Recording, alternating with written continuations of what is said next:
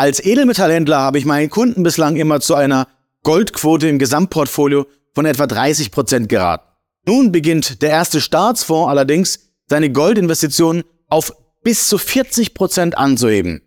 Was sich hinter dieser Veränderung verbirgt und warum es ein massives Warnsignal für uns alle sein sollte, warum Wladimir Putin nun am 21. Februar eine Rede hält, die unser aller Leben massiv verändern könnte, und zwar nicht zum Guten, und was Joe Biden plötzlich in Kiew macht, all das möchte ich zusammenfügen, damit Sie wieder mal auf dem Laufenden sind. Mein Name ist Dominik Kettner und wir schauen uns einmal an, welcher Staatsfonds nun seine Goldquote auf 40 Prozent angehoben hat und was die Gründe dafür sind. Denn bis Anfang 2023 konnte dieser NWF 30 Prozent seines Vermögens in Yuan und ganze 20 Prozent seines Vermögens in physisches Gold investieren. Beim National Wealth Fonds handelt es sich nämlich um den russischen Staatsfonds. Nun darf aber genau dieser NWF bis zu 60 Prozent seines Volumens in Yuan und bis zu 40 Prozent seines Volumens in Gold investieren. Dieser NWF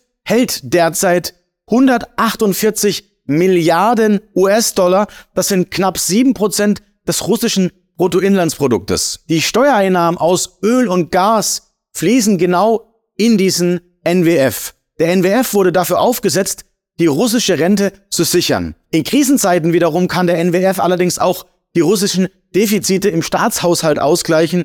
Genau dafür wurde dieser Fonds geschaffen. Bis vor kurzem investierte der russische Staatsfonds allerdings noch massiv in US-Dollar. Das Portfolio sah Anfang 2021 noch folgendermaßen aus. Ganze 35 Prozent investierte dieser Fonds in US-Dollar, weitere 35 Prozent in Euro, ganze 15 Prozent in Yuan, 10 Prozent in Pfund und weitere 5 Prozent in den japanischen Yen. Im Sommer 2021 trennte sich dann der NWF von seinen US-Dollar-Beständen aus bekannten Gründen des Krieges und deswegen, weil russische Staatsvermögen, die in US-Dollar geparkt waren, von Seiten des Westens eingefroren wurden und nun investiert dieser Fonds massiv in Gold. Die Vermögensstruktur sah dann folgendermaßen aus.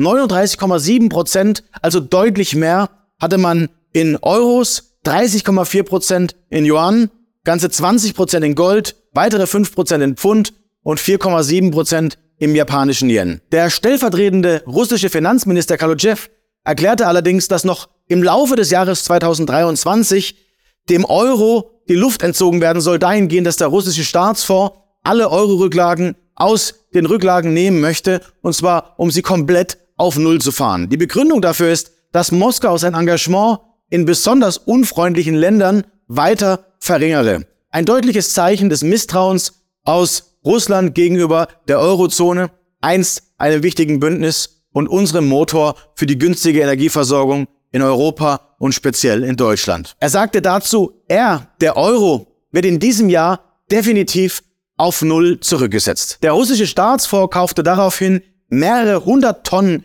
physisches Gold und möchte diese Goldbestände, wie die deutschen Wirtschaftsnachrichten nun berichten, weiterhin ausbauen. Dort hieß es, das Gold soll aus Sicht des Kreml als Stabilitätsanker dienen, um den Fonds zu schützen, aber auch langfristig Renditechancen eröffnen und die Anlagen des Staates im Allgemeinen diversifizieren. Man sieht also, das Vertrauen der Russen in Gold ist enorm hoch. Und dass dies kein Fehler ist, zeigt auch die Geschichte unserer Währungen und dass jede Währung immer ihren inneren Wert zurück zu Null fand. Dieser Schritt ist also ein weiterer radikaler Schritt der Entdollarisierung. Denn Russland möchte unbedingt den Dollar schaden, koste es, was es wolle. Die Russen haben mittlerweile auch einen Großteil ihrer US-Dollar-Staatsanleihen verkauft und dies zeigt ebenfalls diesen Schritt der Entdollarisierung. Diese neu gewonnene Liquidität aus den verkauften US-Staatsanleihen tauschen die Russen ebenfalls in Gold zurück. Nachdem nämlich der Westen die US-Dollar, die Euro und die Yen-Bestände der Russen eingefroren hatte, haben die Russen begründeterweise nun Sorge, dass es zu Enteignungsszenarien auf Basis des US-Dollars und weiterer westlichen Währungen kommen kann. Auf das russische physisch gelagerte Gold in den Tresoren in Moskau hat der Westen allerdings keinen Zugriff. Und das ist genau, was die Russen und die russische Politik schätzen. Der Vizechef der russischen Zentralbank sagte darum schon 2016 zu diesem Thema, Russland baut seinen Goldschatz aus, weil Gold einen Vermögenswert darstellt, der von rechtlichen und politischen Risiken frei ist. Das ist auch der Grund, warum ich mit tiefer Überzeugung jedem unserer Zuschauer ans Herz lege, in physisches Gold zu investieren, das man bei sich in den eigenen Möglichkeiten lagert und auf das man auch selbst jederzeit Zugriff hat. Doch nun ist die Angst vor einer offiziellen Kriegserklärung Russlands gegen den Westen groß geworden.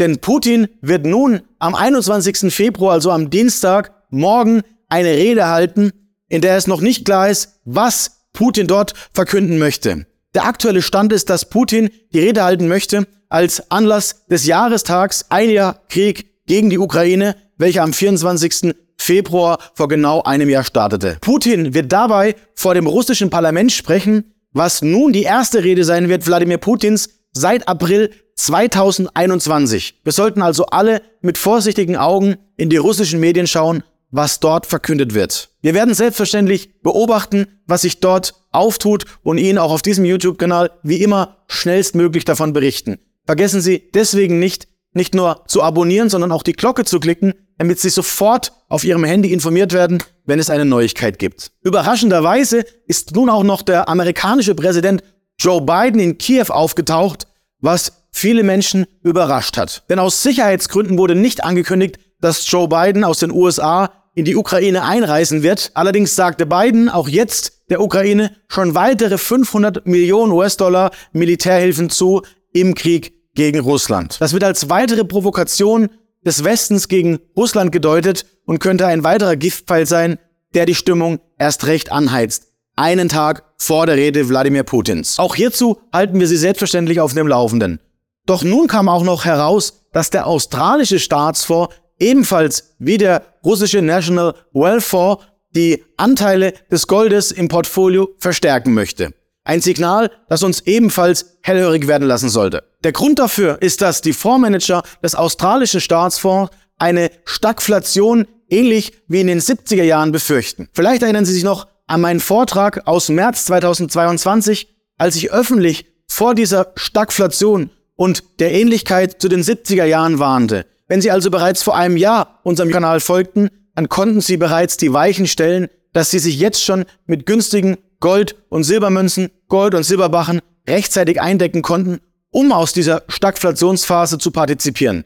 Denn während dieser zehn Jahre der 70er Stagflation, vor denen nun die Fondsmanager des australischen Staatsfonds waren, gab es wenige Gewinner. Die Gewinner waren die Rohstoffe, ein weiteres Asset, in das der australische Staatsfonds nun verstärkt investieren möchte, genau wie in Infrastruktur. In den 70er Jahren waren die absoluten Gewinner dieses Zeitalters einer stagnierenden Wirtschaft und einer steigenden Inflation, kurz einer Stagflation, die Edelmetalle, die Rohstoffe und Öl. Die absoluten Verlierer dabei waren die Immobilien, welche sich nun auf Talfahrt befinden, genau wie die Aktien mit einigen wenigen Ausnahmen. Im Beispiel der Rüstung könnte dies derzeit ein gutes Investment sein. Ich distanziere mich allerdings aus ethischen Gründen von derartigen Investments, denn ich bin ein Freund des Friedens und nicht des Kriegs, wie es scheinbar in unserer Politik derzeit der Fall ist. Denn die Politik liefert Waffen in ein Kriegsgebiet, statt Friedensverhandlungen zu fordern, wo ich nur meinen Kopf schütteln kann. Ich würde mir wünschen, dass wir alle zur Besinnung kommen und nicht den dritten Weltkrieg immer weiter anheizen. Als kleines Dankeschön, dass Sie bis zum Ende dran geblieben sind, möchte ich Ihnen gerne unseren kostenlosen Ratgeber zur Altersvorsorge mit Gold und Silber anbieten. Dieser Ratgeber enthält wichtiges Wissen, wie Sie sich Schritt für Schritt für Ihre Altersvorsorge mit physischen, greifbaren Edelmetallen absichern.